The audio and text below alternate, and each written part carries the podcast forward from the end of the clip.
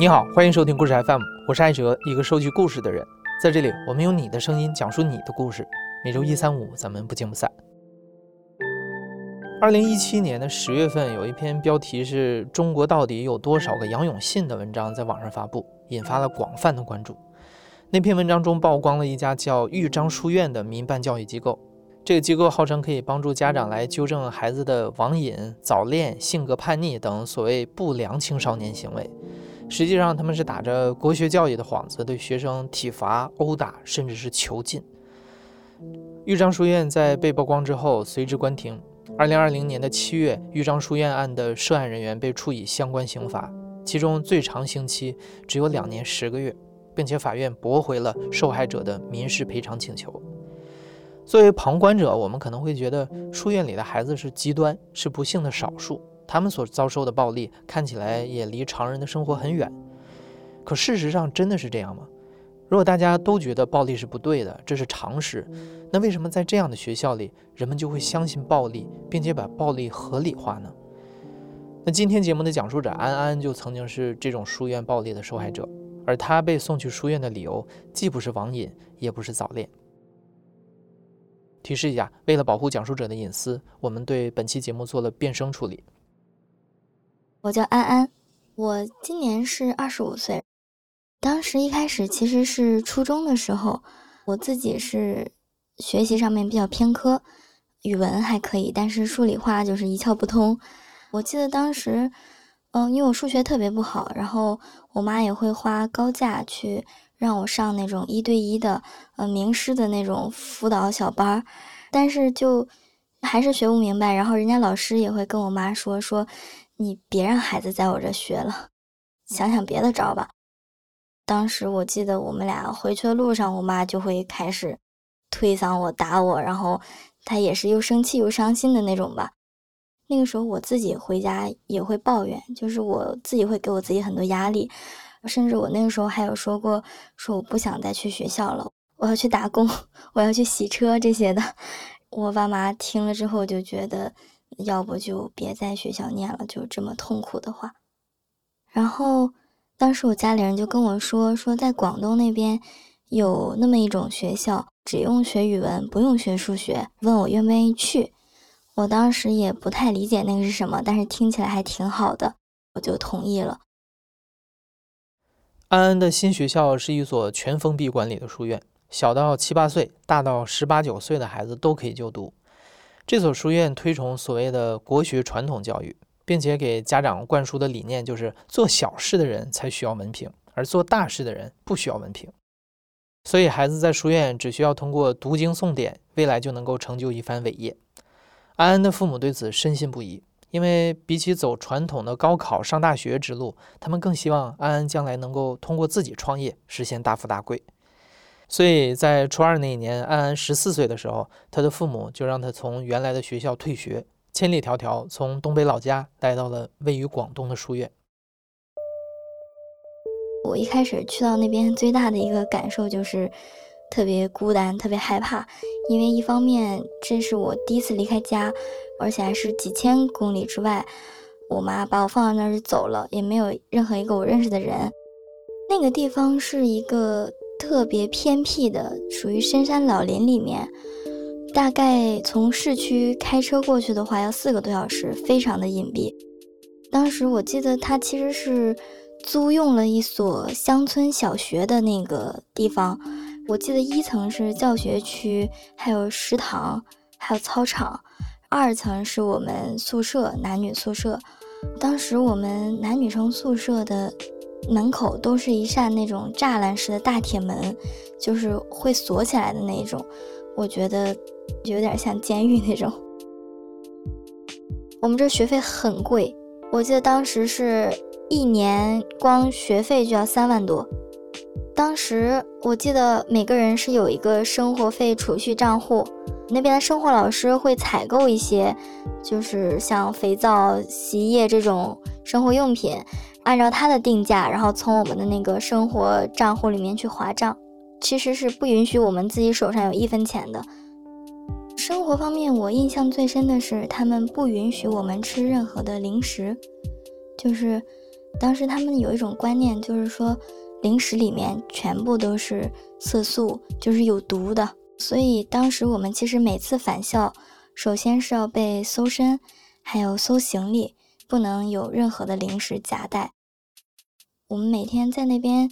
吃饭的话，就是有老师会统一做那种大锅饭，但是不知道为什么，就是感觉那个量总是不太够，所以就导致大家会去抢。就很很离谱的一个画面，就是在一个一直在宣扬仁义礼智信、什么兄友弟恭的这么一个地方吧，但是大家每次吃饭的时候都是像原始人一样去抢，就是大的绝对不会让着小的，学生也绝对不会让着老师。可能有的男生他还会把菜里面所有的肉全部都挑走，就如果他排在你前面的话，他不会给后面的人留一点。我们当时就是这个状态。我记得当时就是因为很饿，然后学校又不让吃零食什么的。当时我们其实宿舍里面几个关系比较好的，有的时候甚至会商量，就是说去食堂偷东西吃。还记得有一次，就是食堂大叔，然后他也是比较体恤我们几个女孩子，他偷偷的拿了一瓶老干妈给我们，然后我们就藏在宿舍里。但是很尴尬，又没有什么可以下饭的，就是馒头之类的东西。然后我记得某一天晚上，我就 空口吃了几口老干妈，第二天就开始 疯狂的吐，就可能太油腻了那个东西，空口吃下去的话。然后我们当时上课的话，就是读四书五经的原文，没有其他内容。当时其实我们读的书都是。一整套一系列的一个教材，然后他当时宣扬的那个观点就是反复的、大量的、老实的读经，这句话很重要。就每天就是读背，然后大概每一本书读到一百到两百遍的时候，老师就会要求你背诵。如果你背诵不下来，那就是打手板。在书院，安安的确不用再学习数学了，可他没有想到的是，这里有比数学更可怕的东西。在书院里，听话和顺从是最大的美德，也是家长送孩子来这里的目的。书院里的老师为了达到这种目的，把暴力打造成了塑造美德的工具，所以类似于打手板这样的体罚就成了学生的家常便饭。首先，我们这种学校会有一个特征，就是它里面会有一个灵魂人物，有一个明星老师，这个老师就是比较会忽悠。受到家长的这个追捧和崇拜的那种，基本上就是学校里面的老师也会特别听他的，大家都众星拱月的围着他转。我们当时也是有这么一个人，他当时外貌倒没有什么特别的，主要是因为他多多少少有一些学识吧，尤其是在什么易经算卦方面，我们就叫他算卦老师。就他给我的感觉特别可怕，就是喜怒无常。我感觉他的主要任务 是折磨我们吧，就是给我们开各种各样的批斗会，可能会因为很小的一些事情就会受到批斗，比如说刚刚说的，嗯，你从家里返校偷偷携带一点零食，如果被老师搜出来的话，这个就是大罪；或者是我们有固定的早餐时间，如果那个时间你还没有出现在食堂，而是可能还在寝室里面，也是会批斗。我们会。把全校的师生都集中在一间大的课室里面，然后可能就是由刚刚说的这个算卦老师他来主导，然后其他老师也是一脸严肃的那种，就是会喋喋不休的，就是数落我们的 所谓罪行吧。如果是犯了错的学生就要站着听，然后没犯错的学生坐着听，最后会打手板，一个学生打几十次手板。那种竹的木板，就是黄色的那种，二十到三十厘米吧，长度的话还是挺厚的。而且这个手板的东西，它可能听起来很轻，但是如果不同的人他用不同的力度去打的话，其实我觉得还是挺吓人的。就尤其当时我们也都是小孩子，我记得特别清楚，是因为我好像是低血压，然后每次他批斗我的时候，其实我当时是。非常恐惧，就心理上的恐惧会导致你身体上就会本身就会全身发凉，控制不住自己一直在抖啊。在这种情况下，然后他只要过来打我，基本上他呃只打个几下，我可能就晕过去了。我记得每个人都是要至少打几十下，然后要打足这个量。像我这种可能中途会晕过去的选手，他会让我先蹲在地上缓一会儿，然后可能过一会儿我感觉好一点了，就继续站起来受罚这样子。刚到那边去的时候，会特别绝望，包括如果心理上很郁闷的话，其实身体上也会有相应的反应。我记得我那时候就是刚过去之后，连续二十多天便秘，没有上厕所。就是从那一次之后，我的肠胃就是就彻底落下病根了，就再也没有正常过。其实当时我们生病，老师基本上是不管的，尤其他们是非常抵制西药的，他们就觉得西方什么一切东西都是坏的，都是有毒的，就像零食一样。你可以就是回头自己去回家喝中药什么的，但是我们学校里是绝对不可以出现西药的。起初面对书院的施暴，安安一边痛苦承受着，一边也在想自己能否做一些抵抗。他不敢逃跑，因为没有手机，没有钱，甚至出了校门，他都不知道该往哪儿走。但他也觉得，哪怕只是一点点的不服从也好，因为他真的不想让自己彻底掉进书院这个暴力黑洞里。广东的夏天很热嘛。我们寝室里面其实是有电风扇，但是那个电风扇是由老师掌管的，就我们不可以自己私自打开。所以有一天在午休睡觉的时候，我们受不了，就偷偷打开了，结果就被巡查的老师发现了。因为那是一个女老师，就是下手还不算特别狠吧。当时是要求我们就是所有人站到操场上去，就是被烈日暴晒，大概站了几个小时那样。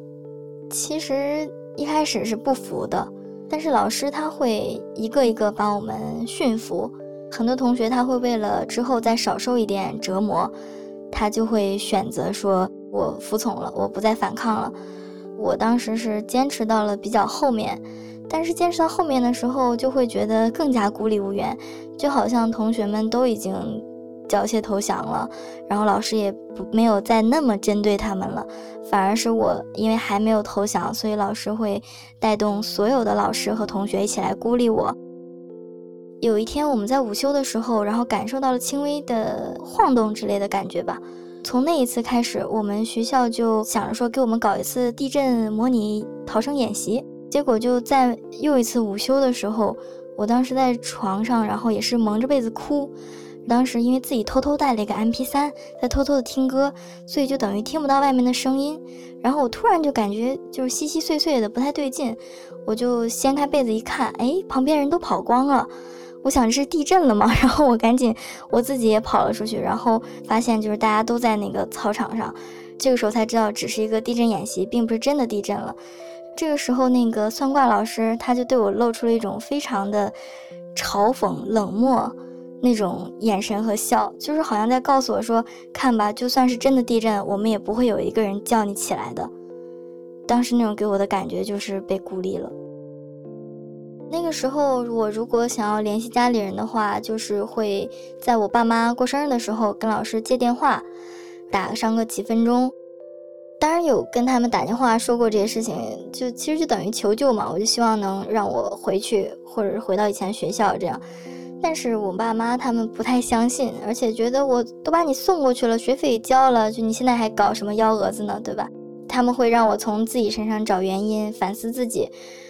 我爸妈是属于那种很不能够接受你认为他们的决定是错的，他会坚持下去，或者说他会觉得那个决定不是你自己做的吗？我当时不是问了你的意见吗？在我看来。当时我是一个很蒙昧的状态，我不知道去走这样一条特别的路对我以后造成的影响。但是我觉得他们作为成年人，他们应该是知道的，知道的情况下还会做出这样的决定，我没有办法理解。在书院里，隐私和自由是不存在的，因为即便是和父母的几分钟通话，都会有老师来全程监视。安安也逐渐认清了现实。他在这里的反抗只会让他遭受到更加惨痛的对待，而本以为可以依靠的家人却无视在书院发生的一切。在一番挣扎之后，安安发现自己无论是身体上还是精神上都逃无可逃，他还是掉进了那个暴力黑洞里。而书院的暴力又远不止于老师对学生的伤害。我记得当时有一个女孩子，她跟我年龄差不多大，当时她就有一些自虐的一些倾向。她会把自己的拳头伸出去，然后大力的去打那个墙，就是会哗哗流血的那种程度。她是像这样，然后我自己的话，其实我在那段跟老师对抗的过程中，我是又又不服，但是又担心又害怕那种感觉，所以我自己其实也有用那种指甲钳上面的那种小小刀片，然后有割过自己的手腕，而且其实当时我们内部也会有内部自己互相施暴，我自己参与过的一次是因为。我们几个年纪比较大一点的孩子，怀疑有一个小孩子偷了我们的零食，而且是应该是翻了我们的衣柜偷的，但当时也没有确切的证据，就不知道是他偷的，还是说老师发现他就一声不吭给你拿走了。然后当时我们因为当时就是压力太大了，太扭曲了，我们就把他叫过来，就问他是不是，然后他说不是，但是说着说着呢，他自己给我们跪下了。就很很奇怪，就他给我们跪下来说，反正不是我偷的，但是你们要惩罚的话就惩罚我吧。诶，我们当时觉得你都这样了，那肯定说明就是你偷的呀。然后我们当时其实是有轮流上去扇他巴掌，嗯，这个也是我自己从小到大就是第一次对别人施暴。但是说实话，我有一点隐隐的觉得，就是施暴这个动作本身它是爽的，它是很解压的。其实我们想想，当时可能就是需要去砸一些东西啊什么的，宣泄下自己的情绪，然后正好有这么一个出口。但那个时候真的就是比较扭曲。书院里万事诉诸暴力，当安安深陷在这样扭曲的环境里的时候，能让他暂时抽离的时刻，只有在被窝里用偷偷带来的 MP3 看电子书。尽管 MP3 的屏幕很小，一次只能看十几个字，但安安也觉得那是一种慰藉。但慢慢的，安安发现自己对于信息、对于知识的渴望，显然无法通过一个小小的 MP3 来完成，而这种渴望也让他开始走向另一个方向。当时我们其实不允许我们私藏任何课外书嘛，也就等于说你跟外界的知识是完全隔绝的。嗯，所以当时算卦老师自己会带一些书到学校来，会有一些像四书章句集注啊。然后，或者是他会有一些佛教方面的，就是什么解释心经啊这些书籍，嗯，在我看来，我觉得都是好玩的。包括我记得我有一次上课在罚站的时候，他让我站到那个嗯教师队后面去，我就会偷偷的拿一本他的那个佛教那个小册子，然后夹在我自己那个书里面，哎，在后面看看的特别开心，就是因为你可以看到不同的知识。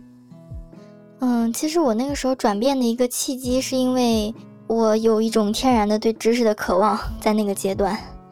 因为那个时候大家都是青少年，然后大家如果每天只是死读书，我都不知道我读的到底是什么，其实是挺痛苦的。然后当时因为之前说的那个算卦老师，他会有自己的一点点创新的教法，就是他会希望多多少少给大家解释一下你读的东西是什么意思。所以当时我是因为这一点。我真的很想学习，然后我想跟他学习，所以说我就开始对他态度缓和了，然后嗯也会帮他做一些事情，这样，因为他是明星老师嘛，然后嗯其实他的生日的时候我们是要给他做生日会的，我就会给他整理整个流程，给他做主持人，然后提前安排大家排练各种各样的节目，我也会就是假公济私，就是在。当主持人的时候，会顺便跟他说一些表明忠心的话吧，就是让他能够放下以前对我的那种成见，就我们俩能和好那种。他当时对我很认可，因为他搞过一些奇奇怪怪的比赛。我记得有一次是运动会吧，那次运动会有一个项目就是在操场上无限的跑圈，就谁能跑到最后，坚持到最后，谁就是第一。我记得我好像跑了三十多圈就赢了。我是比较侥幸的，他基本举办的所有奇奇怪怪的比赛里面，我都拿了第一，所以说当时他他会把我当做是他觉得最好的一个苗子，跟他的关系也会最亲近一些，而且我知道他要组建一个更小的一个团体，一个七八个人的小班子，然后他会教给他们更多的东西，那我肯定是想进入那个小班子，所以就会比较努力。我自己会有一点点，现在不是有一个词特别火叫斯德哥尔摩吗？其实那个时候后期的时候，我感觉我自己甚至有一点点对他有好感。当时确实是挺奇怪的一个状态，就是我们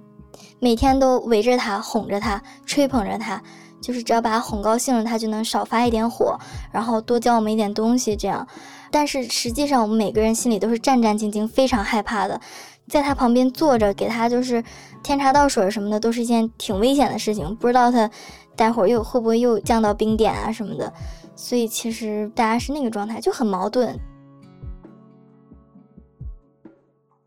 从反抗到放弃反抗，从顺从再到主动迎合这个暴力体系，安安自己都没有想到会走到这一步。当他越走越深的时候，他发现这个暴力体系其实是由等级和权力去支撑的，在这背后是暗流涌动的人际关系。书院里那些有权势的学生家长会给算卦老师送礼，而安安的父母并不在这个行列里，所以安安一方面要小心翼翼地维护和老师的关系，另一方面他要面对的人性复杂也不再止于师生。到了大概第三年的时候，那个时候我胆子已经逐渐大了一些，然后我那个时候开始尝试自己偷偷的带一部手机，在特别安全、没有人的情况下，可能才会跟外界偷偷进行一个联系。这样，所以当有一天老师发现了我那个手机，并且把我手机没收的时候，当时我是很恼火的，然后我就怂恿了我另外一个同学陪着我去老师办公室把那个手机再偷回来。其实这个事情风险挺大的，回头老师如果发现那个手机又不见的话，肯定又是批斗会啊什么的。但是当时我那个同学还是选择陪我去了，我们俩就一个望风一个偷，配合的挺好的，就给拿回来了。当时我就感觉，哎，他蛮仗义的，那我们应该就算是共患难的朋友了吧。但是后来，后来我们老师也开始进行一些分班啊什么的，就是。会想挑七八个好一点的苗子，就是理解力强一点的，就是给我们讲更多的一点东西。当时我和他都被选上了，然后后来老师这边会让我就是协助他们做一些事务，比如说管理寝室啊，就是几点钟该熄灯，几点钟之后大家就不可以聊天了这种东西。我感觉那个时候同学对我的态度就已经变了。就觉得我跟老师站到一个阵营去了，但是我当时也很无奈，因为老师让我做，我也不能不做。但后来这个东西真的就变味儿了。当时他们交朋友给我的感觉就是那种若即若离，就是好像上一秒我感觉我是他的朋友，下一秒发现哦，人家没有把我当朋友。成为他的亲信之后，我最大的感受是更孤独了。就上一次可能是因为我跟老师在做对抗，然后大家。要对我避而远之，这一次是因为我跟他走的又太近了，甚至要帮他去盯着同学们，要去管他们，所以大家就是又一次孤立我吧。为了生存，安安孤身一人，完全是凭借一种本能的求生欲在书院里挣扎。他渐渐成为了核心学生和老师的心腹，他也好像渐渐习惯了这里的生活，但他也明白这种习惯并不意味着解脱。对我来说，是痛苦是一直在延续。就是我并没有说在第二、第三年的时候，因为适应了这种生活节奏，而去觉得不痛苦。我一直都很痛苦。学校一般不太愿意让家长来，可能觉得会扰乱军心，觉得孩子的心性会更加的不稳定。我爸妈是在三年里面没有一次去看过我，但是别人的爸妈经常会来。有的时候也会顺便分点东西给我，大概这样。其实别人的父母来对我来说是比较扎心的，因为我当时也很想我爸妈。我每天上课还有休息的时候也都在掉眼泪，都在想他们，也经常在幻想会不会说下一个来的就是我爸爸。嗯，但是没有过。当时大概三年了，我的同龄人也都在上大学了。那个时候我就又尝试着跟我爸妈沟通，说，呃，希望能够离开这个地方。他们觉得，哎，好像也差不多了。那你就想去什么地方，你就自己决定吧。我是得到他们认可之后，我才能去办退学。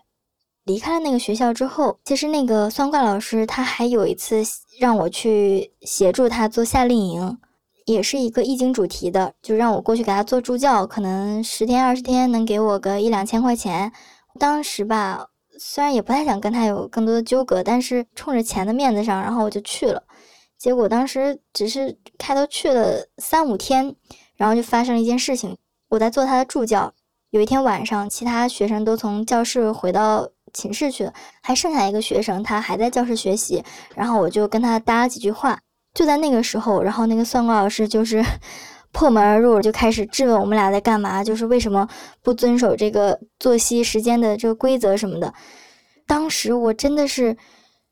我全身上下就是所有的细胞啊什么的，就是让我回到了当时被他管控的那个时候，就是我的所有生理反应都跟那个时候被他打的时候是一模一样的，就是浑身都冷，然后都抖，心慌的不行，然后就觉得自己好像随时都要晕过去。所以那个时候我就意识到，即使我已经离开他了，但是他这个人对我的阴影还是在的，我没有办法在任何情况下跟他共事，我不能再跟他相处下去了。然后，嗯，我就第二天早上我就打包东西，我就说我走了，这个钱我也不要了。也从那次之后，我就知道了，我不能够再跟那些人有接触，因为他们就会让我条件反射的有那些生理反应啊，很恐惧。安安虽然离开了书院，也下定决心不再跟书院的任何人有任何来往，但对他来说，从精神上和书院脱离关系是个漫长的过程，而当年书院的经历也成了他和父母之间的一根刺。这个事情只是我们之间第一次，也是这么深的隔阂，就是跟他们关系一直都不好。包括现在，他们对于这个事情的定义都是把所有责任推给我，说啊，这是你自己的选择，我都问过了，你是你回答我说你可以去的，而且他会跟我讲说，你那个时候学费很贵，然后我还坚持供你读，就是我对你已经付出了很多，你不能再来责怪我。而且同时，这些中年人还有一个毛病，就是他们太希望孩子可以无脑听话了。凡是被送进去那个地方的孩子，出来之后都会很木讷，不太会反抗了。就是父母你说什么就是什么吧，就这种。哎，他们就会觉得很好。哎，就是，哎，以前进去之前那么叛逆，又跟我对着来什么的，然后，哎，怎么回来就变得这么懂事了？这个也是我爸妈给我反馈的一点。我当时听到这个时候，我是很反感的，就是他不需要你。过得好或者过得幸福怎么样？他需要你听话，但是其实，其实你说孩子真的是读了那些东西，被灌输那些道理才更愚孝吗？其实他可能另外一方面就是因为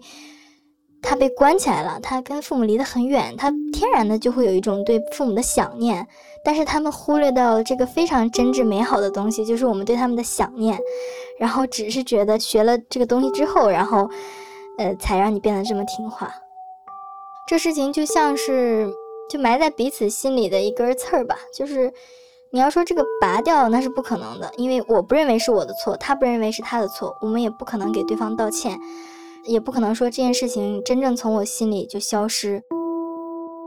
我记得特别清楚的是，刚离开那个学校的那几年之内，我还是感觉是活在那个阴影之下的，就是经常自己一个人就会。回想起那些事情，然后就会哭，就会抓狂。之后那几年里面，我自己会像一个祥林嫂一样，就是 有的时候可能刚认识没有几天的朋友，哎，可能就会开始给别人讲这件离奇的经历，企图博得别人的同情和安慰。但我觉得我这样的自己其实很可悲的，所以就持续了一段时间。持续一段时间之后，我就开始慢慢锻炼我自己，就是不要再说了，也不要再回忆了，往前走吧。解决这种情况的话，我自己会看一些心理学方面的书，就企图就是给自己疗伤。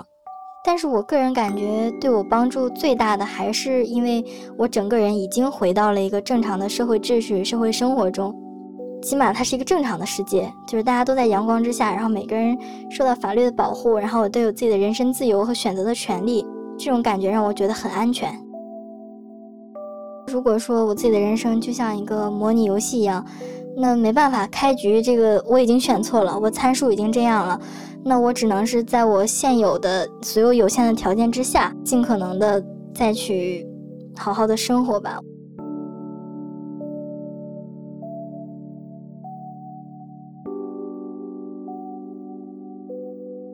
后来，安安自考了专科，找到了工作，又通过自己的努力实现了专升本。现在他和许多普通的青年一样，为了自己的生活在奔波着。我们想给安安的故事留下一个更有希望的结局。但事实是在今天，还有很多像安安一样经历过或者正在遭受着书院折磨的年轻人，他们被困在以教育为名或者是以爱为名的暴力阴影中。这些暴力既不是偶然，更不是少数。如今，豫章书院的受害者还在继续上诉，而我们除了围观和叹气，是不是还可以再多做些什么？你现在正在收听的是亲历者自述的声音节目《故事 FM》，我是主播哲。本期节目由玉箫制作，声音设计孙泽宇，实习生施雨涵。感谢你的收听，咱们下期再见。